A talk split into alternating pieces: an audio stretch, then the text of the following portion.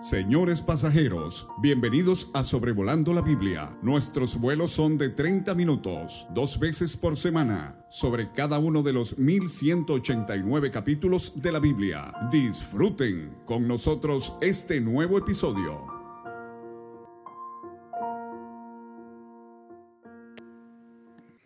Bueno, aquí estamos el 2 de agosto del 2023 con el episodio 287 de Sobrevolando la Biblia.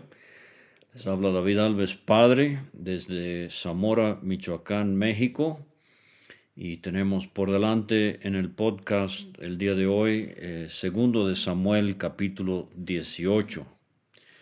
Un capítulo bastante solemne le invito a que lo comparta si usted es creyente en Cristo Jesús y tiene hijos rebeldes al Evangelio, que ellos escuchen y Dios quiera recapaciten en cuanto al destino eterno de sus almas si mueren sin Cristo, sin Dios y sin esperanza, como murió Absalón. Entonces David derrota eh, a Absalón, sus ejércitos derrotan eh, al ejército de Absalón, pero Absalón va a morir eh, en este capítulo. Dice el versículo 1, David pues pasó revista al pueblo que tenía consigo y puso sobre ellos jefes de millares y jefes de centenas. Los dividió en tres partes bajo el mando de Joab, de Abisai, que eran los hijos sobrevivientes de una mujer llamada Sarvia, que era hermana del rey David. El otro hijo de ella había muerto, él se llamaba Asael. Lo mató Abner allá en el capítulo 2 de este libro. Y la tercera eh, parte que quedaba, David puso al mando eh, un hombre llamado Itai, Geteo.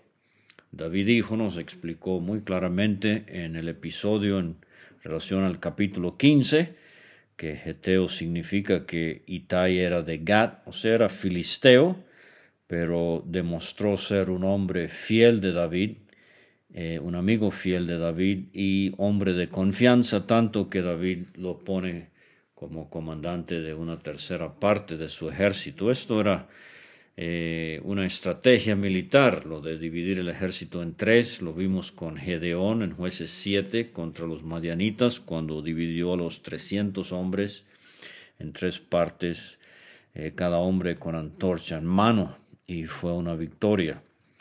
Lo vimos también con Saúl en 1 de Samuel capítulo 11, cuando fue contra los amonitas, comandados por el rey Naz para defender a Jabes de Galaad y Saúl también dividió su ejército en tres y fue triunfante. Y David dice al pueblo, yo saldré con vosotros también.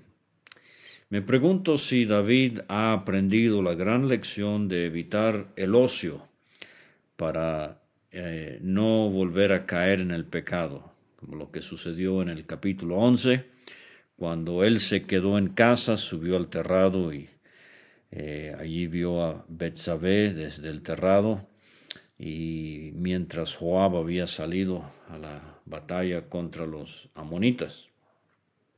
Pero el pueblo le dice, no saldrás, tú ahora vales tanto como diez mil de nosotros. Absalón lo que quiere es tu muerte. Eh, y tú vales demasiado. Qué bonito testimonio da el pueblo a su rey. Quiero detenerme por un momento a nosotros que somos súbditos del Rey de Reyes, eh, ciudadanos del reino de Dios. ¿Cuánto vale nuestro Rey? Recuerde la joven en Cantares, ella dijo de su amado, mi amado, capítulo 5, versículo 10, es blanco y rubio, señalado entre diez mil. No había otro como él para ella. Y será lo que nosotros también eh, pensamos o valoramos en cuanto a Cristo. ¿Cuánto vale Cristo para ti, para mí? Recuerdo hace muchos años estaba dando una clase bíblica en una colonia, un barrio bastante pobre de Puerto Vallarta. eh, personas que recién habían llegado de otras partes de la República y todavía no tenían eh, lo suficiente como para establecerse debidamente y vivían en casas muy, muy, muy eh, humildes. Yo estaba dando una clase sobre Judas Iscariote que vendió a Cristo por apenas 30 piezas de plata, el precio de un esclavo acorneado, dice Éxodo 21. Y me detuve para preguntarle a los niños ese día cuánto vale Cristo. Juanito, cuya casita de palos yo podía ver de reojo desde donde yo estaba dando la clase. Eh, se inundaba en tiempo de lluvias, ponían ladrillos en el piso de tierra para caminar de sus camas al baño o a la cocina. Pobreza extrema. Pero con mucho entusiasmo ese día, Juanito levantó su mano y me dijo, cien dólares. Y para él era una cantidad exorbitante. 100 dólares. Claro, Juanito, Cristo vale mucho más, Él es infinito en su valor, pero eso eh, afecta el amor que le tengo a mi Señor. ¿Cuánto vale Cristo para mí? Dicen, será pues mejor que tú nos des ayuda desde la ciudad. No todos podemos salir a la guerra, a la batalla de la evangelización, pero todos podemos quedarnos en casa y orar por los que sí pueden salir. Dwight Moody, evangelista notorio del siglo XVIII, él eh, en una de sus campañas en Londres donde vio tremenda bendición, se preguntó cuál será el secreto. ¿Por qué Dios bendijo tanto, tantas almas salvadas? Meses después eh, llegó a su saber que tres ancianitas en Londres se habían reunido por meses para orar antes de que la campaña empezara. Y Moody se dio cuenta, sin duda, este fue uno de los motivos por el cual Dios bendijo.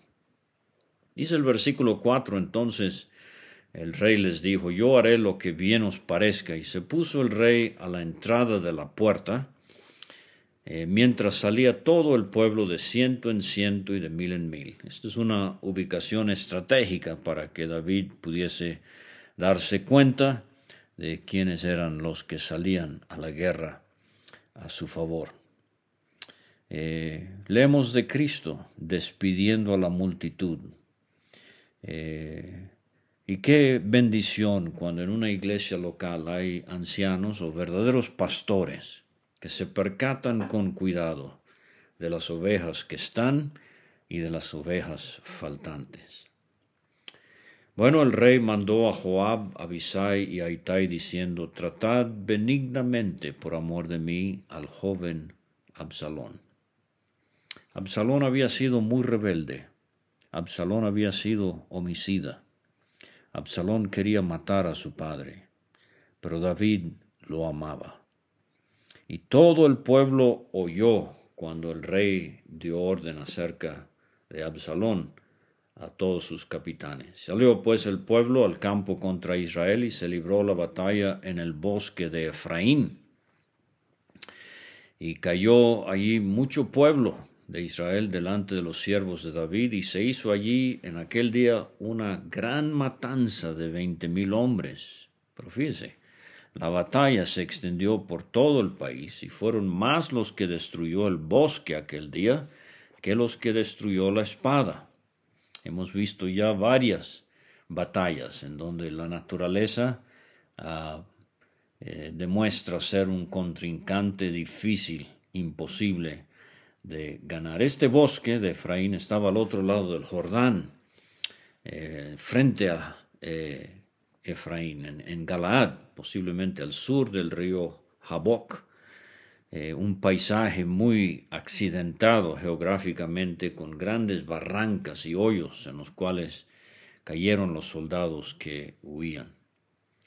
Y se encontró Absalón, dice el versículo 9, con los siervos de David, e iba Absalón sobre un mulo Esto es interesante. El asno, eh, mulo, a veces es símbolo de paz, pero Absalón iba en plan de guerra. El mulo entró por debajo de las ramas espesas de una gran encina y se le enredó la cabeza en la encina y Absalón quedó suspendido entre el cielo y la tierra y el mulo en que iba pasó delante. Eh, la melena de Absalón fue el instrumento de su muerte. Es muy interesante eh, que Madero, en inglés, por ejemplo en la Biblia Rey Jaime, eh, se traduce tree, o sea, árbol. Eh, Pablo y Pedro usan esta expresión en cuanto a Cristo. Hechos 5:30, por ejemplo, Pedro predicando en Jerusalén dice, vosotros matasteis a Cristo colgándole en un madero, en un árbol, en un palo tosco, en un tronco. Fue lo que murió el Señor Jesucristo, obviamente con un travesaño para extender sus brazos.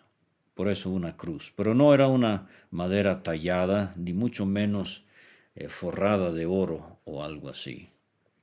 Pero lo que voy es que Absalón colgó entre el cielo y la tierra por su rebelión a su padre. Pero Cristo colgó entre el cielo y la tierra por obediencia a su padre. ¿Qué diferencia?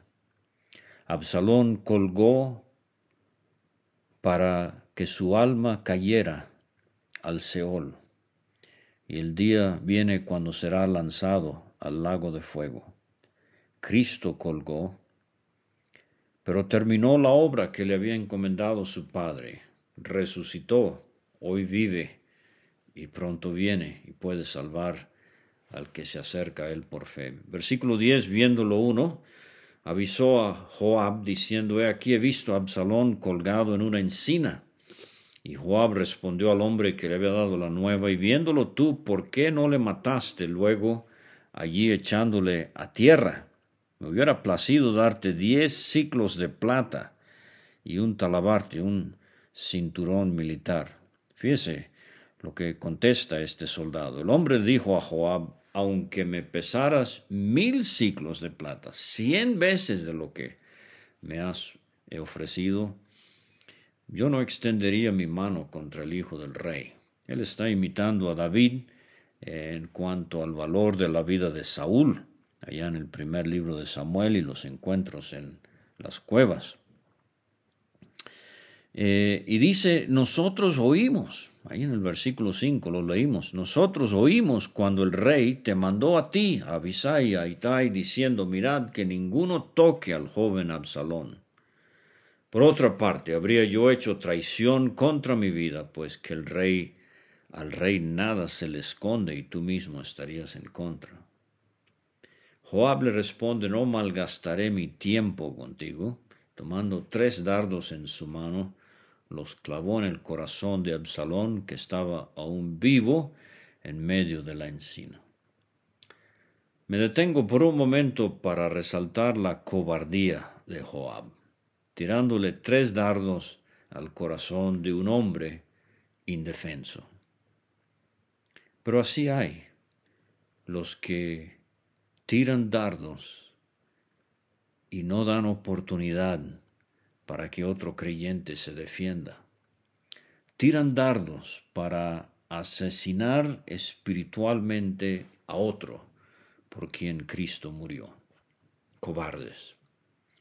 Diez jóvenes escuderos de Joab rodearon e hirieron a Absalón y acabaron de matarle. Fíjese que Joab se cuidó de que nadie en específico fuera culpable de la muerte de Absalón. Y parece que David nunca se dio cuenta que fue Joab el que diseñó el plan de este homicidio. Primero Reyes 2.5, vamos a ver que David le dice a Salomón, tú sabes lo que me ha hecho Joab, hijo de Sarvia, lo que hizo dos generales del ejército de Israel, Abner, hijo de Ner, y Amasa, hijo de Heter, a los cuales él mató derramando en tiempo de paz la sangre de guerra.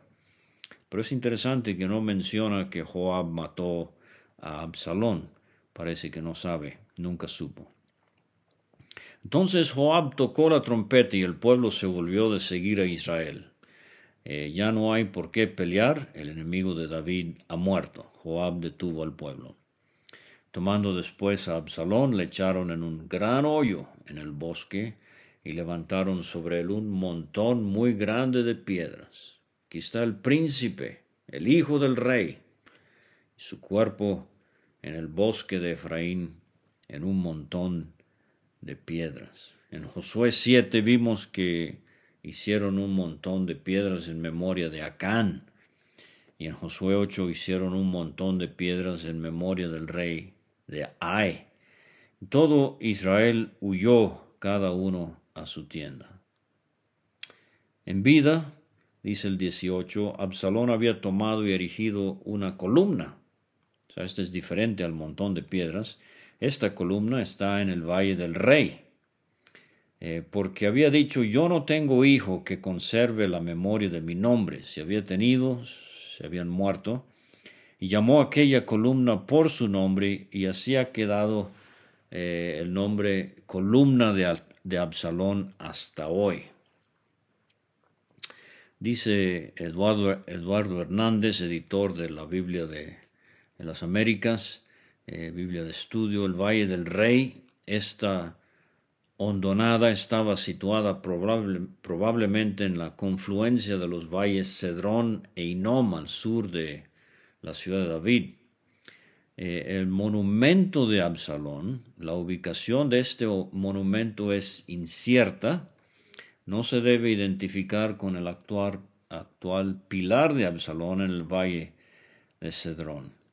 Y el sitio web godquestion.org, que yo uso mucho eh, por años, eh, me han impresionado sus respuestas a diferentes preguntas bíblicas, aclara lo siguiente, porque turistas toman fotos de el monumento de Absalón, así llamado, la tumba de Absalón en el valle de Cedrón, eh, que algunos identifican como el valle del rey.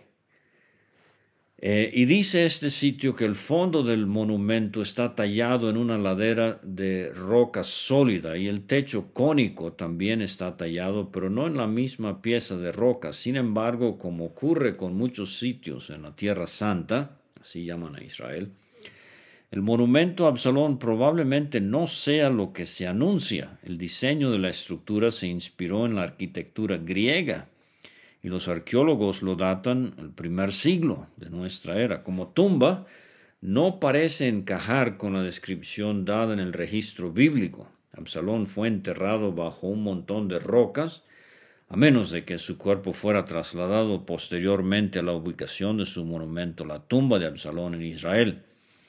Hoy no puede ser este el verdadero lugar de descanso de Absalón. Pero luego tenemos el problema del diseño de la estructura. La Biblia dice que el monumento que Absalón construyó para sí mismo era una columna, lo que parece ser una forma extraña de describir el actual monumento de Absalón, que es aproximadamente una habitación cuadrada, una tumba de 20 por 20 centímetros. Bueno, yo nunca he ido a Israel, a la Tierra Santa, pero como bien nos decía un hermano hace años, voy a ir un día, pero cuando venga con Cristo en gloria al final de la tribulación. Pero la pregunta es esta, ¿qué dejaré atrás cuando me vaya a la eternidad? ¿Dejaré un monumento de piedras inertes? ¿Dejaré una columna y nada más? O dejaré buenas obras que agradaron al Señor, dejaré actos de bondad que los beneficiarios nunca olvidarán, dejaré hijos espirituales por haber compartido a tiempo el mensaje del Evangelio. Pero muerto eh, Absalón, hay más hijo de Sadoc, dice el versículo 19. Este es hijo de un sacerdote. Él le dice a Joab, correré ahora y daré al rey las nuevas de que Jehová ha defendido su causa de la mano de sus enemigos. Respondió Joab, hoy no llevarás las nuevas, las, llevará, las llevarás otro día, no darás hoy la nueva, porque el hijo del rey ha muerto. Ah, cuántos hay como hay más, se emocionan y quieren correr con el chisme. Confieso que a veces lo he hecho yo y esto me entristece. no corra con los chismes. Mejor póngase de rodillas y ore por las personas afectadas. Joab dijo a un etíope, ve tú y di al rey lo que has visto, y el etíope hizo reverencia ante Joab y corrió. Interesante trazar a los etíopes en la Biblia, no tengo tiempo hoy, pero nada más le voy a dar otro caso que usted conoce bien, el etíope de Hechos 8. Él recibió una buena noticia de Felipe, quien corrió a él y le compartió el Evangelio. Pero este etíope corre a David con malas noticias. Entonces más hijo de Sadoc, volvió a decir a Joab, sea como fuere, yo correré ahora tras el etíope. Empeñado estaba este hombre de ir con la noticia. Y Joab dijo, Hijo mío, ¿para qué has de correr tú si no recibirás premio por las nuevas? Mas él respondió, sea como fuere, yo correré. Terco este más. Entonces le dijo, corre. Corrió pues más por el camino de la llanura y pasó delante del etíope. O sea, Podía correr muy bien este hombre, pero no era el hombre indicado. Y David estaba sentado entre las dos puertas. Parece que no se ha movido el rey, preocupado por su hijo Absalón. Y el atalaya había ido alterrado sobre la puerta en el muro. Como dije al principio, qué bueno que no fue David en el terrado. Pero ahora es el atalaya. Alzando sus ojos miró y vio que uno venía, corría solo. El atalaya dio luego voces y lo hizo saber al rey. El rey, él dice, si viene solo, buenas nuevas trae. O sea, porque no eran muchos soldados huyendo de la, del enemigo. Y por eso David concluye que son buenas noticias. Si solo supiera lo que va a describir, descubrir en un momento. En tanto que él venía acercándose, vio el atalaya a otro que corría, y dio voces el atalaya al portero diciendo, He aquí otro hombre corre solo. Y el rey dijo, Este también es mensajero. Atalaya volvió a decir, Me parece el correr del primero como el correr de Ahimaas, hijo de Sadoc. Y respondió el rey, Ese es hombre de bien, viene con buenas nuevas. Esto es lo que debería caracterizar al hijo de un sacerdote. Entonces más dijo en alta voz al rey, paz. No, más, lo que traes no es paz. Se inclinó a tierra delante del rey y dijo, bendito sea Jehová Dios tuyo que ha entregado a los hombres que habían levantado sus manos contra mi señor el rey. Pero David no le interesa lo de los hombres. La pregunta al grano es, ¿el joven Absalón está bien? Y más respondió, vi yo un gran alboroto cuando envió Joab al siervo del rey y a mí, tu siervo, mas no sé qué era. Mentira hay más, si sabes lo que era. Y el rey le dice, pasa y ponte allí. Él pasó y se quedó de pie. Hay más estaba mintiendo. No ve, no era un mensajero fiel. ¿Cuántos hay los que se apresuran a levantarse a predicar el Evangelio y no tienen mensaje? No son fieles al Señor. La verdad duele. Necesitamos ser fieles a, a nuestro Dios y a nuestro auditorio. El infierno es un lugar real del cual tienen que huir. Pero vino luego el etíope y dijo, Reciba nuevas, mi señor el rey, que hoy Jehová ha defendido tu causa de la mano de todos los que se habían levantado contra ti. Otra vez el rey va al grano. ¿El joven Absalón está bien? El etíope respondió, como aquel joven sean los enemigos de mi señor el rey y todos los que se levantan contra ti para mal. Fíjese que el etíope lo expresa con mucha discreción, pero de una manera en que el mensaje para David es inconfundible. Absalón ha muerto. Y así debemos predicar el Evangelio. No es cuestión de aterrorizar, no es cuestión de alborotar a la gente, de entretenerlos, pero decir el mensaje de una manera con respeto y discreción pero que queden claro que la persona que muere sin Cristo se perderá eternamente y para siempre. Como he dicho, sin Dios, sin Cristo, sin esperanza. Entonces el rey se turbó y subió a la sala de la puerta y lloró. Y yendo decía así, Hijo mío Absalón, hijo mío, hijo mío Absalón, ¿quién me diera que muriera yo en lugar de ti, Absalón, hijo mío, hijo mío? En el capítulo 12, David lloraba porque tenía un niño enfermo. Pero cuando supo que el niño de ocho días había muerto, David dejó de llorar. Pero aquí en el capítulo 18 David estaba tranquilo. Pero cuando supo que Absalón había muerto, David empezó a llorar. ¿Por qué la diferencia en la reacción del rey?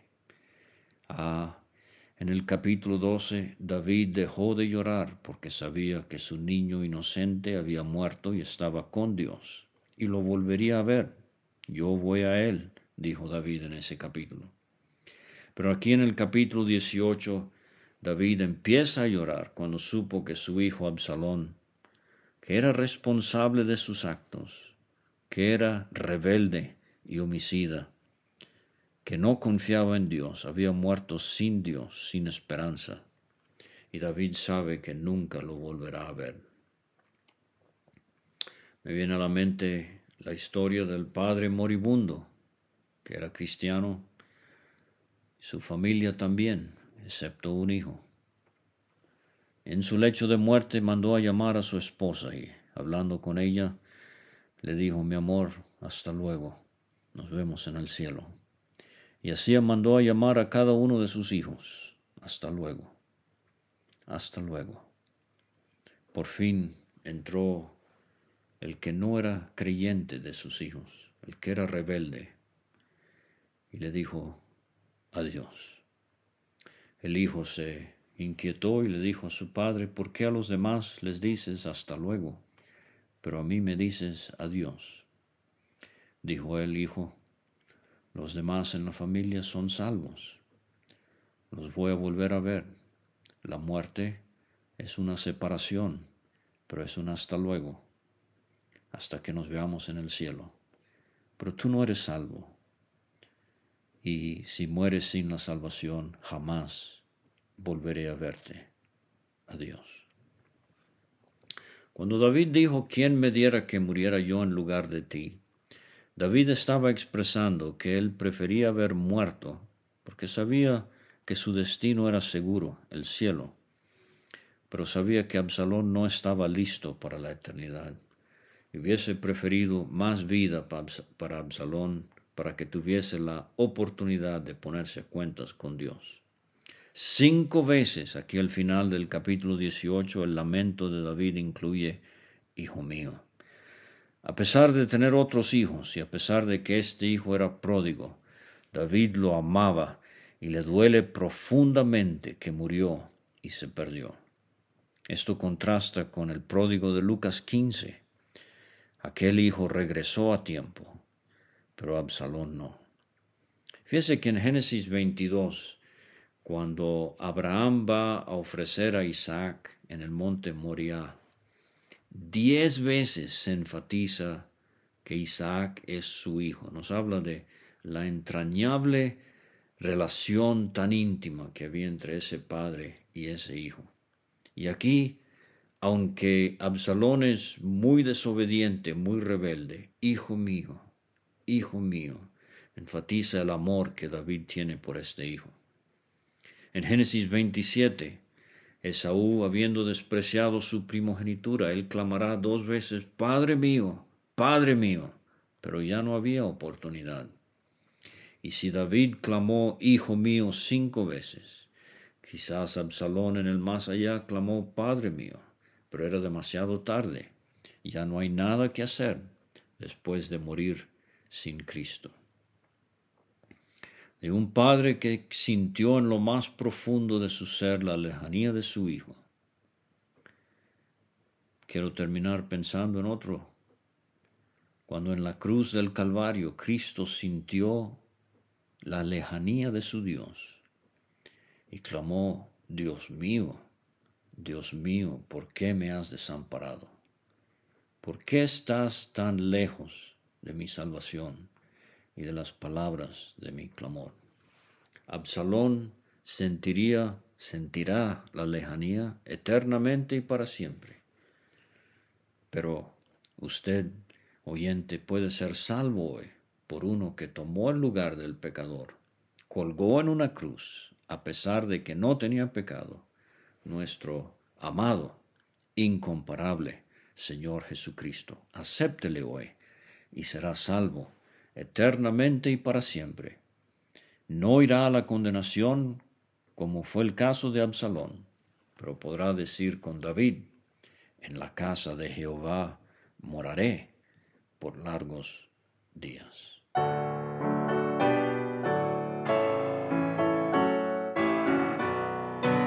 Muchas gracias por escuchar. Puede conseguir todos los episodios de Sobrevolando la Biblia en aplicaciones de podcast como Spotify o Pocket Cast para recibir dos audios por semana a su WhatsApp. Envíe un mensaje al más 52 322 349 2258 y no olvide añadir este número a sus contactos. Hasta la próxima.